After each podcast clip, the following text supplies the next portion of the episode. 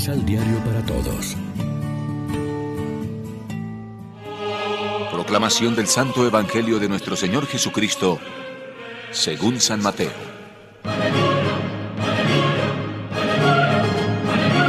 Con relación a esto sucede en el reino de los cielos lo mismo que pasó con un jefe de familia que salió de madrugada a contratar trabajadores para su viña. Aceptaron el sueldo que les ofrecía, una moneda de plata al día, y los envió a su viña. Salió después cerca de las nueve de la mañana y se encontró en la plaza con otros que estaban desocupados, y les dijo, Vayan ustedes también a mi viña, y les pagaré lo que corresponda. Y fueron a trabajar. El patrón salió otras dos veces, como al mediodía y como a las tres de la tarde, en busca de más trabajadores. Finalmente salió a eso de las cinco de la tarde y vio a otros que estaban sin hacer nada y les dijo, ¿Por qué pasan todo el día ociosos? Contestaron ellos, porque nadie nos ha contratado. Dijo el patrón, vayan también ustedes a mi viña. Al anochecer, dijo el dueño de la viña a su mayordomo, llama a los trabajadores y págales su jornal, empezando por los últimos y terminando por los primeros. Se presentaron los que habían salido a trabajar a las cinco de la tarde y a cada uno se le dio un denario, una moneda de plata. Cuando finalmente llegaron los primeros, se imaginaron que iban a recibir más, pero recibieron un denario.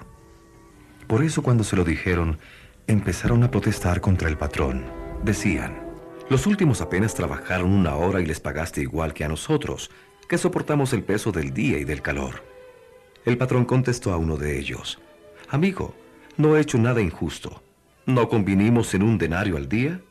Entonces toma lo que te corresponde y márchate. Me gusta dar al último tanto como a ti. ¿No tengo derecho a hacer lo que quiero con mi dinero? ¿Por qué ves con malos ojos que yo sea bueno?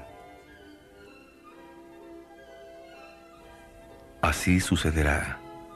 Los últimos serán los primeros y los primeros serán los últimos. Lección Divina Amigos, ¿qué tal? Hoy es miércoles 18 de agosto, la iglesia se viste de blanco para celebrar la memoria de San Ezequiel Moreno, obispo, y como siempre lo hacemos con la ayuda del pan de la palabra que nos ofrece la liturgia. Hoy escuchamos la desconcertante parábola de los trabajadores de la viña que trabajan un número desigual de horas y sin embargo reciben el mismo jornal. La idea central no es el paro de los trabajadores, aunque Dios parece preocupado de que nadie se quede sin trabajo, sea cual sea la hora, ni la cuestión de los salarios, ni la justicia social. La parábola no se fija en los trabajadores, sino en la actuación de Dios. Él da a todos según su justicia, pero también es generoso con los últimos aunque hayan trabajado menos.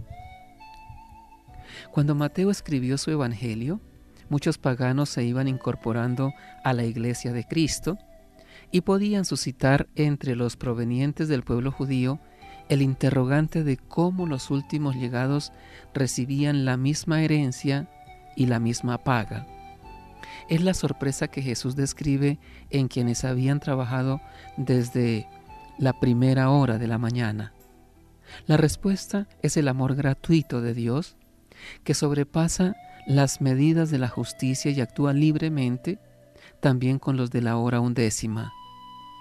El tema no es si a los primeros les paga lo justo, sino que Dios quiere pagar a los últimos también lo mismo, aunque parezca que no se lo hayan merecido tanto. Abraham fue llamado a los 75 años. Samuel cuando era un jovencito. Mateo desde su mesa de recaudador. Pedro tuvo que abandonar su barca. Algunos de nosotros hemos sido llamados desde muy niños porque las condiciones de una familia cristiana lo hicieron posible. Otros han escuchado la voz de Dios más tarde. El ladrón bueno ha sido considerado como el prototipo de quienes han recibido el premio del cielo, habiendo sido llamados en la hora undécima.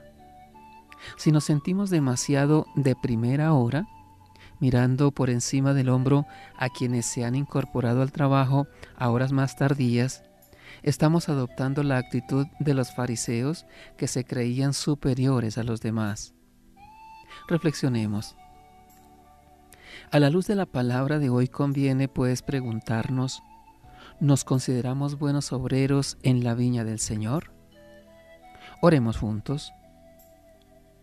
Oh Dios, cuya generosidad y ternura son infinitas, que das a cada uno según lo pactado, haz que también nosotros demos testimonio de tu gratuidad, teniendo en gran estima a nuestros semejantes, sin distinción de raza, o condición social. Amén.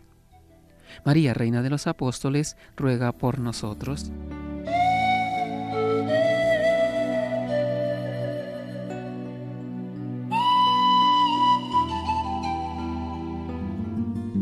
Complementa los ocho pasos de la Alexio Divina adquiriendo el emisal Pan de la Palabra en Librería San Pablo o distribuidores.